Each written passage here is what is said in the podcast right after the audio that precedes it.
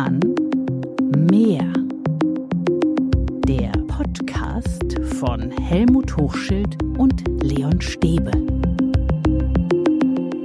Wir sind's wieder. Hallo und herzlich willkommen zur aktuellen Folge von Schule kann mehr und mir gegenüber sitzt wer sonst außer Helmut Hochschild. Hallo Helmut. Oh, schon wieder der Helmut Hochschild. Hallo, liebe Hörerinnen und Hörer. Hallo, lieber Leon.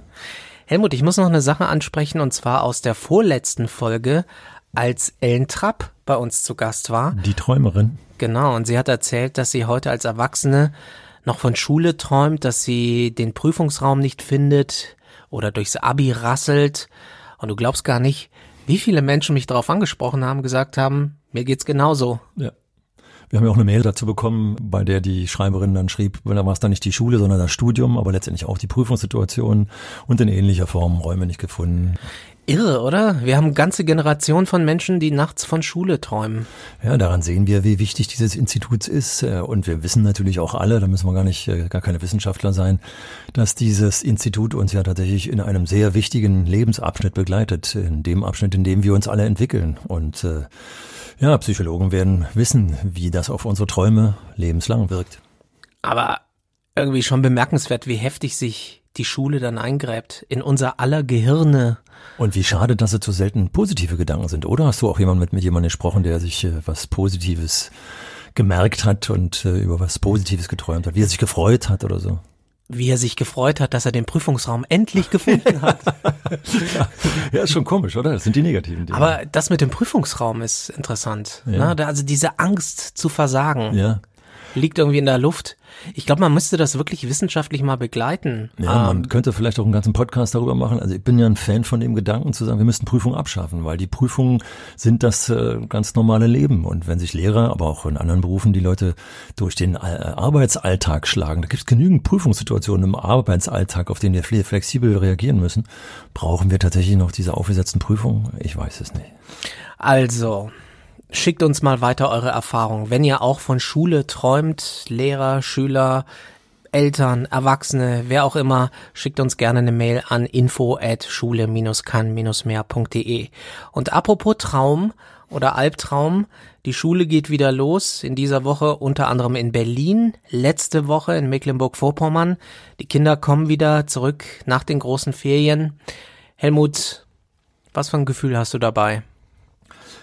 Mich beschleicht das Gefühl, wie schön es war, dass wir gerade zwei Podcasts ins Netz gestellt haben, die vor Corona produziert wurden und äh, wie belastend es ist, dass wir inzwischen nicht mehr über reine Pädagogik sprechen können und über psychologische äh, Dinge, die uns äh, in der Schule verfolgen sollen, sondern dass wir jetzt über das Virus sprechen müssen, das uns wieder verfolgt und das uns zu Dingen zwingt, äh, ja, die den pädagogischen Fortschritt teilweise bremsen. Du klingst nicht so optimistisch, wie ich dich sonst kenne. Ja, mich nervt's äh, langsam. Wir sind jetzt ja, wie du gerade gesagt hast, in der Phase, in der die Schulen wieder eröffnet werden. Und wir sind in der Phase, in der gerade äh, jeder, der irgendwas dazu zu sagen hat, in die Presse kommt. Bis heute sogar zum äh, UNO-Generalsekretär, der nochmal wieder sagte, dass wir aufpassen sollen, dass nicht eine ganze Generation durch die Schulschließung weltweit abgehängt wird. Ja, und da muss ich immer ehrlich sagen, da nerven mich diese ähm, mahnenden Appelle, die ja stimmen. Das ist ja nicht falsch, was er sagt. Und ich möchte jetzt auch nicht dem UNO-Generalsekretär widersprechen. Aber sie gehen so wenig in die Praxis hinein. Und eigentlich können wir doch nur, die jetzt gerade in die Praxis hineingehen, wieder mit dem Gefühl, was machen wir nun jetzt eigentlich? Äh, und das macht uns eher unsicher. Und wenn ich dann die Forderungen höre, die dann aus den Verbänden kommen oder die, die äh, Mängellisten, die wir in den Schulen haben, dass das Personal nicht genügend geschützt wird, aber mir fehlen dann die konkreten Vorschläge, wie wir es besser gemacht werden sollen. Ich habe noch ein Zitat für dich. Von Herrn Meidinger. ja, alles klar. Der Chef des Lehrerverbandes. Der meist überschätzteste Lehrer äh, der Nation. Sag es, sag es. ja, also nochmal hier ganz kurz. Äh, man muss einfach mal gucken, wen dieser deutsche Lehrerverband vertritt. Es ist ein reiner Gymnasialverband, wenn man mal genau hinschaut. Äh, und äh, das ist nicht Jetzt hör doch erstmal zu, was er gesagt hat. Also der Chef des Lehrerverbandes, Herr Meidinger, hat gesagt, jetzt sind die Lehrer die neuen Versuchskaninchen. Ja, sind wir nicht alle in unserer Gesellschaft Versuchskaninchen, ist doch völlig klar. Wir fahren auf Sicht, heißt es immer wieder. Aber das ist doch nun mal so. Wir haben mit so einer Pandemie in dieser Auswirkung noch nie zu tun gehabt. Und deswegen haben wir jetzt auch noch dazu noch die gesellschaftliche Spaltung, äh, dass es einen Haufenweise Leute gibt, die sagen, das gibt's ja gar nicht. also, das ist ein Versuchsfakt par excellence. Und zwar so lange, bis wir einen Impfstoff haben. Und ich weiß nicht, ob es dann, dann noch vorbei, dann schon vorbei sein wird. Äh, er hat recht. Aber genau das ist es. Das ist doch aber keine Lösung. Äh, er sagt nie, was er eigentlich stattdessen will. Äh, er sagt, dass es Räume gibt, äh, bei denen man nicht mal die Fenster öffnen kann. Ja, das sind die baulichen Defizite. Er sagt, dass wir nicht genügend Lehrer haben, das sind die personellen Defizite. Ja, wir müssen neu bauen, neu einstellen, das können wir aber nicht von heute auf morgen. Wir müssen heute flexibel auf die Situation reagieren. Und da bringt es nicht dauernd darüber zu jammern, finde ich. Großes Thema sind die Masken zurzeit, also die Alltagsmasken, Mund-Nasenschutz-Bedeckung, wie auch immer man es nennen mag. In vielen Schulen sind sie Pflicht, in NRW sogar im Unterricht für die älteren Schüler. Richtig so? Ja, also einerseits scheint mir das wieder auch so ein Ausweichthema zu sein, so was Konkretes, da können wir jetzt drüber diskutieren und können du ja oder nein. Auch konkret sprechen. Ja, ja, ja, können ja oder nein sagen. Andererseits ist es wieder auch so ein Nebenkriegsschauplatz, habe ich so das Gefühl. Aber, um auf deine Frage zu antworten, ich finde es gut, äh, wie hat Herr Drosten mal gesagt, das ist so ähnlich wie wenn wir in ein Auto einsteigen. Wir haben heute in den neuen Autos überall einen Airbag. Und wenn wir uns anschnallen, haben wir eine doppelte äh, Funktion, nochmal uns zu schützen. Das heißt, wenn wir hier Abstand, die Hygieneregeln einhalten und und und, ist ein Mund-Nasenschutz, wenn man ihn vernünftig trägt, ein weiteres Schutzelement. Das sollte man so lange tragen, wie es äh, sinnvoll ist und wie es nötig ist äh, und als Kompromiss möglich ist. Das heißt, ich finde, ich bin letztens zum Beispiel 15 Stunden mit der Bahn quer durch Europa gefahren. Ich habe die ganze Zeit das Ding aufgehabt. Es hat mich nicht einmal angefangen zu nerven, weil ich sagte, es muss sein, basta aus. Ich diskutiere und gar nicht drüber. Kurz und knackig für die Schule denke ich, äh, sobald das Schulgelände betreten wird, äh, genauso wie es in den öffentlichen Nahverkehrsmitteln ist, wird das Ding aufgesetzt und es wird abgesetzt, wenn ich fest an meinem Platz sitze und äh, dann mit mir alleine arbeite oder gen Tafel spreche, so wie es in den Kinos heutzutage Aber ist. Aber NRW ist ja schärfer, ne? Richtig. Äh, deswegen sage ich ja, ich würde es ganz gerne absetzen lassen zu bestimmten Situationen. Äh, wenn ich also zum Beispiel auf die Entfernung rede, wenn ich vor der Klasse äh, stehe, weil die Mimik ist total wichtig für Kommunikation. Und ich glaube, dass auch äh, in den schwierigen Phasen der, der Entwicklung äh, hinter diesem Versteck der Maske einiges passiert, was wir als Lehrende auch äh, bedenken müssen. Also von daher finde ich schon äh, es gut, wenn wir kurzzeitig die Maske abnehmen, äh, wenn es zu Vortragssituationen kommt, wenn es zu großen Kreisgesprächen kommt, äh, wenn die Räume durchlüftet sind, wissen wir alle, äh, wenn wir nicht direkt äh, aufeinander zureden, dann ist das kein großes Problem. Sobald wir dann aber in die Gruppenarbeit zum Beispiel gehen und ich finde, dass Gruppenarbeit auch weiterhin jetzt äh, durchgeführt werden muss, dann sollte die Maske dabei aufgesetzt werden, damit wir dann auch mal näher miteinander kommunizieren können, dass wir die Köpfe zusammenstecken können, wenn wir auf ein Experiment schauen da gehört dann die Maske äh, wieder dahin. Deswegen finde ich es gut, wenn sie, wenn wir in die Klasse kommen, aufgesetzt ist und in Griffweite ist, sobald wir sie wieder aufsetzen können. Es werden ja auch viele Jahrgänge getrennt voneinander unterrichtet, also soll feste Lerngruppen geben, die sich nicht begegnen sollen. Bringt das wirklich was? Ja, das was bringt, das sagen die Virologen. Wir sind beide keine Virologen, aber äh, eben wenn es dann dazu kommt, äh, dass eben äh, ein Cluster, eine Gruppe vom Virus belastet ist, dann ist diese Gruppe besser handhabbar, besser ausschaltbar, besser dann äh, isolierbar und das Virus ist dann besser handhabbar. Das verstehe ich schon. Andererseits habe ich die Hoffnung, dass Virologen vielleicht auch bestätigen, wenn wir konsequent die Masken tragen, dass wir auch mischen dürfen. Denn ausnahmsweise habe ich da Herrn Meidinger korrekt gehört. Ich weiß auch nicht, wie die Leistungskurse in der gymnasialen Oberstufe äh, organisiert werden sollen, wenn wir nicht aus verschiedenen Unterrichtsgruppen oder Schwerpunktgruppen äh, die sie bilden dürfen. Ich weiß nicht, wie das funktionieren soll. Und deswegen denke ich, lieber die Maske die ganze Zeit dann auch tragen, damit wir dann auch mal dann mischen dürfen.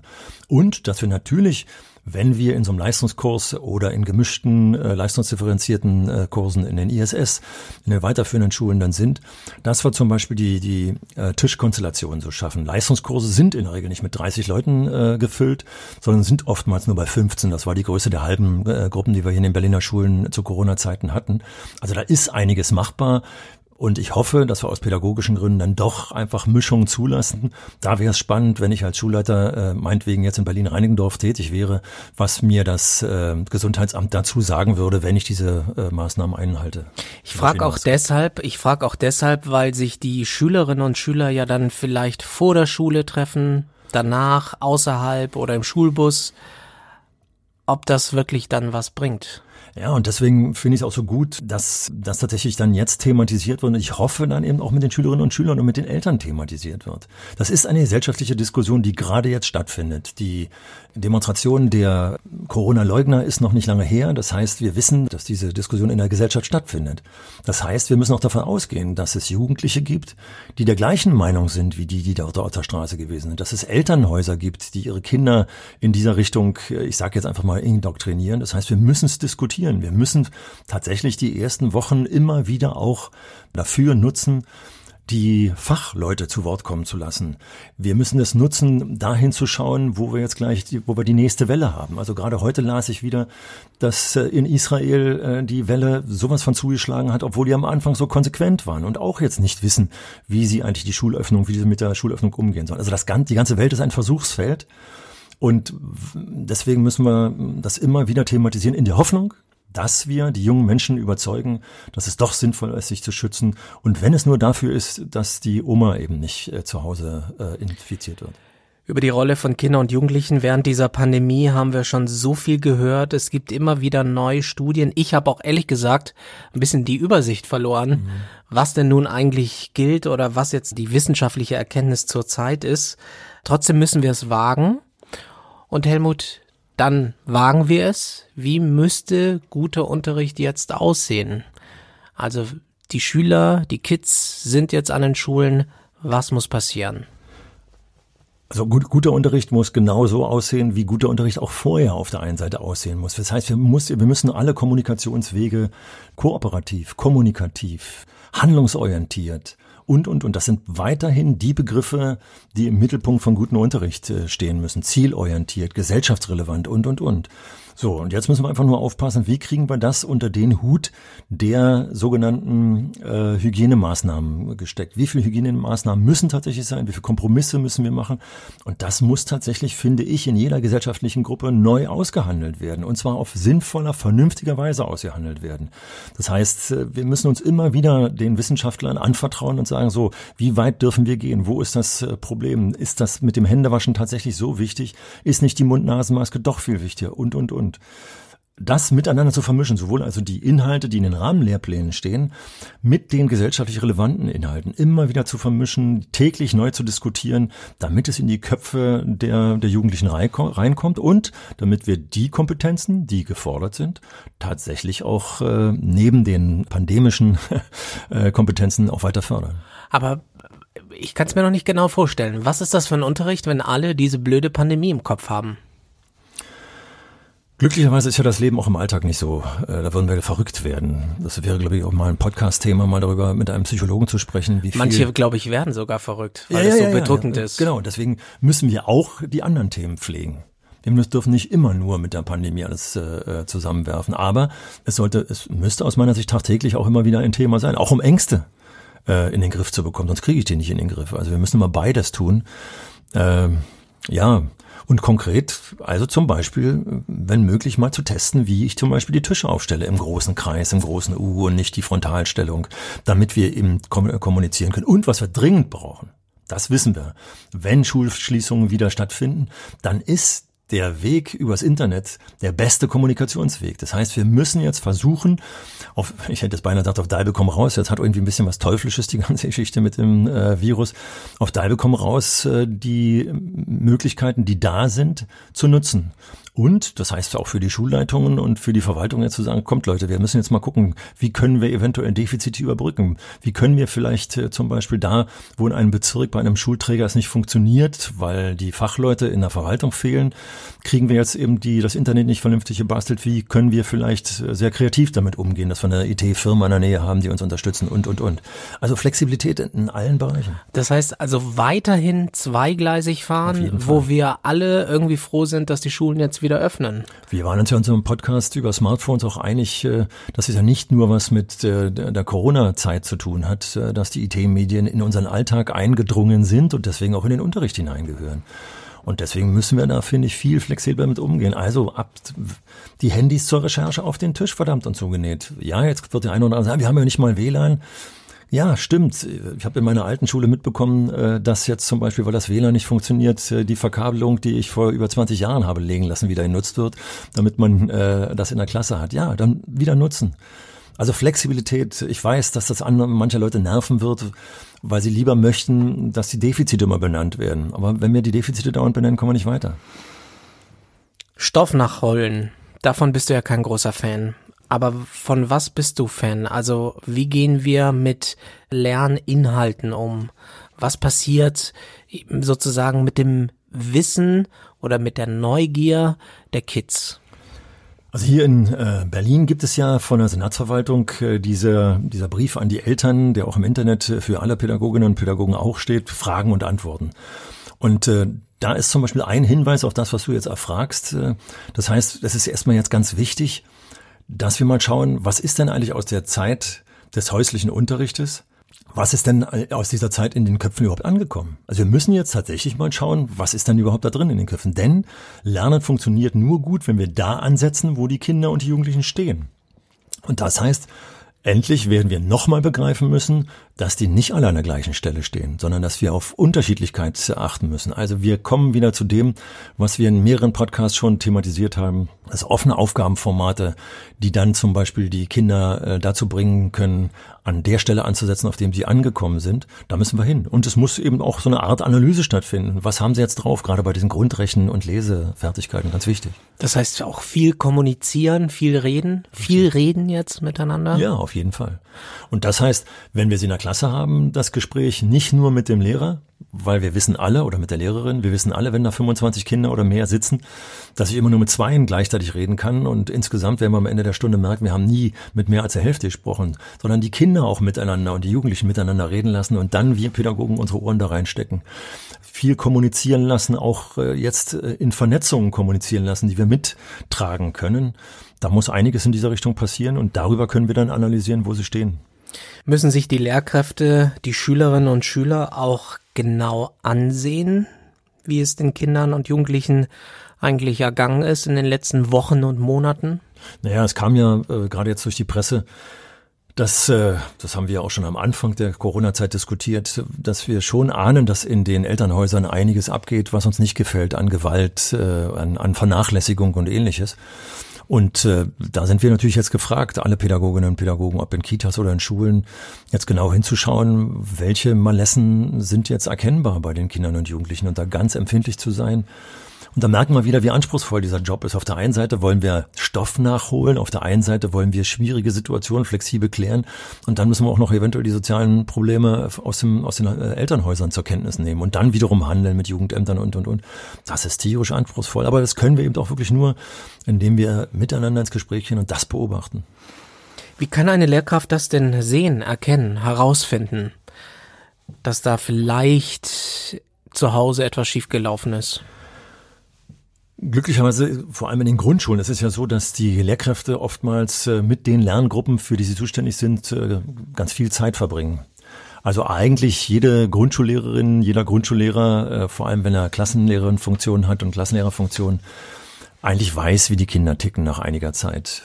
Bei den Erstklässern, die jetzt neu ankommen, wissen wir das natürlich nicht. Aber die, die über Monate mit uns zu tun gehabt haben, da wissen wir schon was. Also, wenn uns was, wenn uns jetzt plötzlich auffällt, dass das Verhalten an einer Stelle ja, auffällig ist, anders ist als vorher, dass man dann mit dem Kind nochmal direkter ins Gespräch geht. Jetzt nicht das Kind direkt ansprechen, warum bist du heute anders, als du davor warst, aber ins Gespräch kommst, Mensch, hast du irgendwelche Sorgen? Wir haben ja alle mit dieser Krise Sorgen. Äh, kann ich dir irgendwie helfen? Also so Hilfsangebote machen, wenn man vor allem dann, wenn man eben mitkriegt, Mensch, da ist irgendwas anders. Ganz, ganz zu schweigen, wenn man tatsächlich Blessuren mitbekommt, blaue Flecken und ähnliches. Äh, dann muss gehandelt werden. Dann sind wir Lehrer mal die Ersten, die dann auf die Kinder zugehen und dann schauen, wenn es dramatisch wird, welche Hilfsinstitutionen wir mit hinzunehmen. Zumal das ja auch für Lehrkräfte gilt, ne? Also manche haben auch diese Zeit nicht so gut überstanden. Das gilt ja auch für Lehrer. Das scheint eigentlich eins der wichtigsten Dinge an erster Stelle zu sein. Ich bin ganz gespannt, äh, bin morgen in einem Studientag in der Schule, wo das Kollegium sich nach den Ferien, nach der Corona-Zeit das erste Mal trifft, äh, was ich da an Stimmung mitbekomme. Äh, ja, es gibt genau das, was wir für die Kinder gesagt haben, genau in der voller, voller emotionalen Breite, eben auch bei den Erwachsenen. Äh, völlig Verängstigte bis hin zu äh, Corona-Leugner. Und da hoffe ich nur, dass beide Extreme, die ich eben genannt habe, so loyal zum System stehen, dass sie ihre Corona-Leugnung nicht unbedingt in voller Breite äh, in die äh, in den Unterricht tragen. Das würde ja auch bedeuten, dass wir sozusagen für Regelverstöße plädieren. Das wäre ja schon die Frage, ob das jetzt noch statthaft ist, das äh, zu äh, tun. Und das Umgekehrte ist die Ängste, die man vielleicht hat, jetzt auch nicht in voller Breite äh, an die Schüler zu tragen, sondern sie in den Griff zu bekommen. Mit den Schülern zusammen am besten. Mhm, du hast es gesagt. Also wir sehen, dass es in der Gesellschaft rumort. Wir haben das in unserer letzten Podcast-Folge ja angesprochen, welche Stimmung da zum Teil herrscht dann diese Corona-Leugner und Verschwörungsideologen, die auf der Straße sind. Hm, welche Rolle spielt dann Schule dabei? Ähm, sollte man das ganz offen diskutieren? Sollte man es ansprechen? Sollte man über diese Demonstration sprechen? Also die, der wichtigste Teil der Frage, die ich da jetzt entnehme, ist, sollte man es ansprechen? Und da ahne ich, dass etliche Kollegen jetzt, die deine Frage gehört haben, sagen, nein, bloß nicht. Ich will den Konflikt nicht in die Schule haben. Ich möchte lieber die konfliktfreie, emotionslose Mathematik machen, dann habe ich damit kein Problem. Aber das ist nicht gesellschaftsrelevant. Wenn wir wollen, dass, äh, dass äh, die Pandemie außerhalb der Schule auch eingegrenzt wird, dann müssen wir es thematisieren. Wir müssen aufpassen, dass wir es nicht dauernd jeden Tag, jede Stunde, jede Minute thematisieren. Wir müssen beides äh, äh miteinander tun. Aber es völlig auszusparen, hielte ich für einen großen Fehler, obwohl ich weiß, dass etliche dies tun, damit sie Konflikte vermeiden. Und du hast gesagt, es wird wohl auch Lehrkräfte geben, die so ticken, die das alles für übertrieben halten, oder? Ja, ich muss aber dann hoffe ich als Lehrkraft so vernünftig sein, dass ja für mich persönlich kann ich das in Anspruch nehmen. Für mich persönlich kann ich, wenn ich draußen bin, was weiß ich, vielleicht auch die eine oder andere Regel missachten.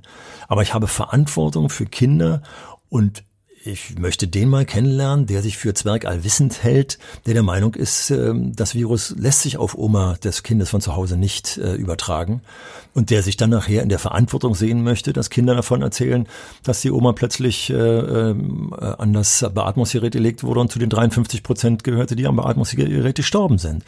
Also meine Hoffnung wäre, dass diese Verantwortung an Minimalverantwortung bei allen da ist, dass sie nicht gegen die Regeln reden und dass sie sich nicht gegen die Regeln verhalten. Zumal wir ja gar nicht wissen, was jetzt in den nächsten Wochen passiert. Was jetzt passiert. Die große Rückreisewelle kommt ja jetzt. Und wir wissen ja erst in ein, zwei Wochen, ob sich das Virus inzwischen munter ausbreiten konnte. Ja, und ich verstehe mal gar nicht, also da muss ich jetzt in die Diskussion so ganz kurz einsteigen, der Corona-Leugner, halten die dann die Berichte aus Brasilien, aus den USA, aus Indien, da wo wir gerade die Riesenwellen haben oder über den Westbalkan kommend äh, in der Türkei, halten die das alles für erlogen? Ich verstehe das überhaupt nicht. Das zeigt uns doch, welche Gefahren in dieser Welt hier agieren. Und, und äh, wirklich sind, das kann ich doch nicht wegdiskutieren. Und deswegen müsste ich eigentlich kapieren, dass das bei uns in Deutschland so gut bisher geklappt hat, weil wir uns äh, so gut präventiv verhalten haben. Und das wäre meine Hoffnung. Aber die Hoffnung stirbt zuletzt, wie du weißt.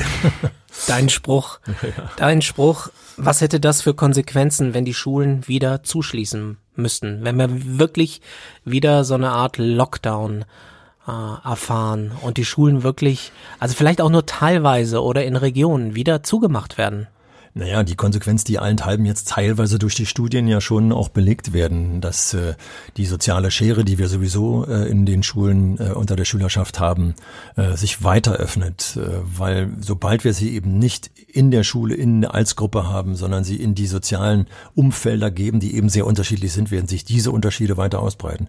Also insofern denke ich, muss jetzt in der Präsenzzeit so viel wie möglich getan werden, damit, wenn es zu punktuellen äh, Schließungen kommt, äh, gruppenweisen Schließungen kommt, dass hier besser miteinander gearbeitet wird. Also auch da habe ich die Hoffnung hier in diesem Papier, was ich vorhin schon zitiert habe, Fragen und Antworten, wird nochmal ganz klar gesagt, wenn zum Beispiel einzelne Kinder äh, zum häuslichen Unterricht wieder geschickt werden müssen, weil sie das Virus tragen oder weil sie zu einer gefährdeten Gruppe gehören oder oder oder, dann muss es jetzt tatsächlich einen angeleiteten, regelmäßig angeleiteten Unterricht für zu Hause geben. Das heißt, hier muss die Verpflichtung kommen, dass möglichst täglich Kontakt mit dem Schüler aufgenommen wird. Ich sage extra möglichst, wenn es so eine ganze Gruppe ist und nur zwei Lehrer dafür zuständig sind, dann wird das vielleicht mit dem täglich nicht so ganz klappen.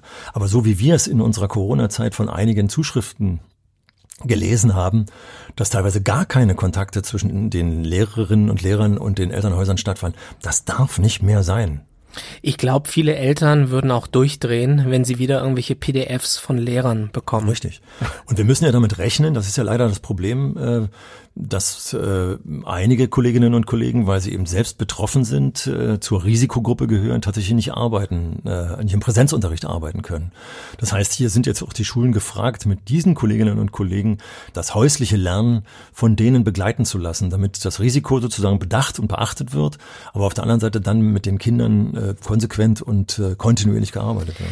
Auch deshalb, weil wir uns das ja nicht leisten können. Also das ging jetzt vielleicht ein, zwei Monate gut, aber ich glaube, ähm, bestimmte Familien können sich es gar nicht leisten, dass die Mutter oder der Vater zu Hause bleibt und dann quasi Urlaub macht oder Homeoffice ähm, nur um das Kind zu betreuen, in Anführungszeichen. Und das ist nochmal ganz, ganz wichtig, dass in der Form, wie wir den Lockdown hatten, dass also große wirtschaftliche Bereiche auch geschlossen waren, deswegen auch etliche Eltern zu Hause waren, da konnten wir zum Beispiel teilweise denken, dass es so klappen könnte, sage ich jetzt extra im Konjunktiv, weil eigentlich wollten wir es ja auch so nicht haben.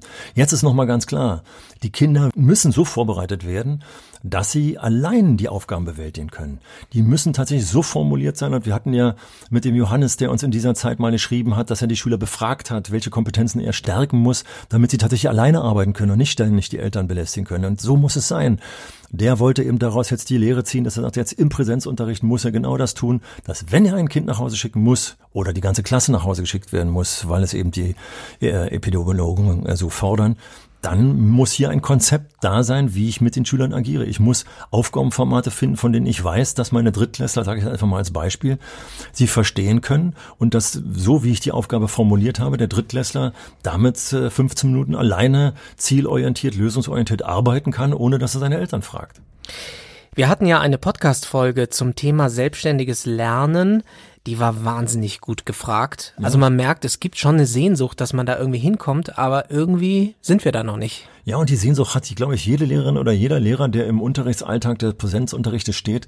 Kaum hat er die Aufgabe ausgeteilt oder hat sie die Aufgabe ausgeteilt, gehen zig Finger hoch oder manchmal gehen die Finger auch gar nicht. Frau Lehrerin, was soll ich jetzt hier machen?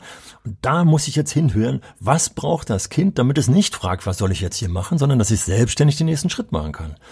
Und äh, da gehört jetzt ein, ein gutes Training dazu äh, und auch die Schülerinnen und Schüler dazu zu bringen, sich gegenseitig anzurufen zum Beispiel. Also nicht nur die Eltern oder nur die Lehrkräfte, sondern dass ich einen Lernpartner habe. Also zum Beispiel im Präsenzunterricht Lernpartnerschaften schaffen, bei denen dann die Kinder und Jugendlichen das nutzen können, dass sie über Chatrooms oder übers Telefon dann mit dem Lernpartner die Aufgabe lösen können. Und das jetzt initiieren, Richtig. damit für den Fall, dass wir wieder in einen. Lockdown rutschen oder in was auch immer, Richtig. dass diese Strukturen dann bestehen. Also da gehört, finde ich jetzt, so würde ich auch reagieren. Mein altes Handy in den Unterricht, dass ich zwei Kinder nach vorne setze in den Unterricht, äh, denen eine Aufgabe stelle und jetzt sage, führt mal vor, wie ihr diese Aufgabe am Telefon lösen würdet.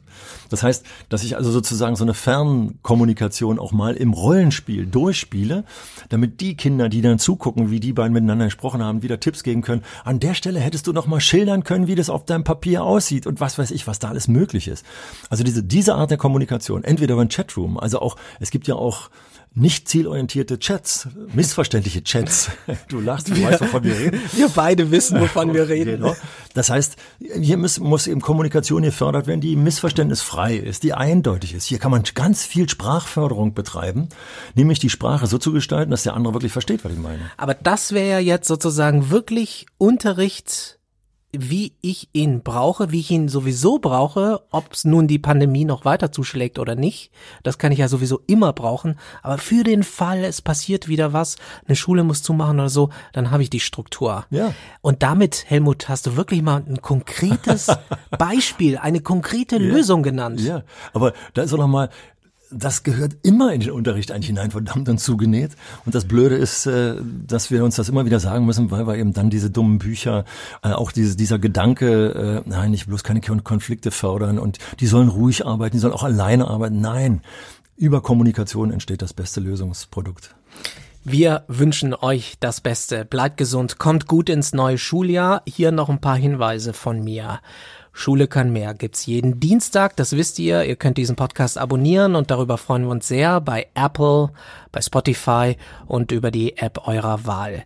Ihr könnt uns natürlich auch gerne schreiben, wie ihr diese ersten Tage erlebt habt, wie es bei euch an der Schule läuft. Das wird uns interessieren. Einfach eine Mail an info at schule-kann-mehr.de.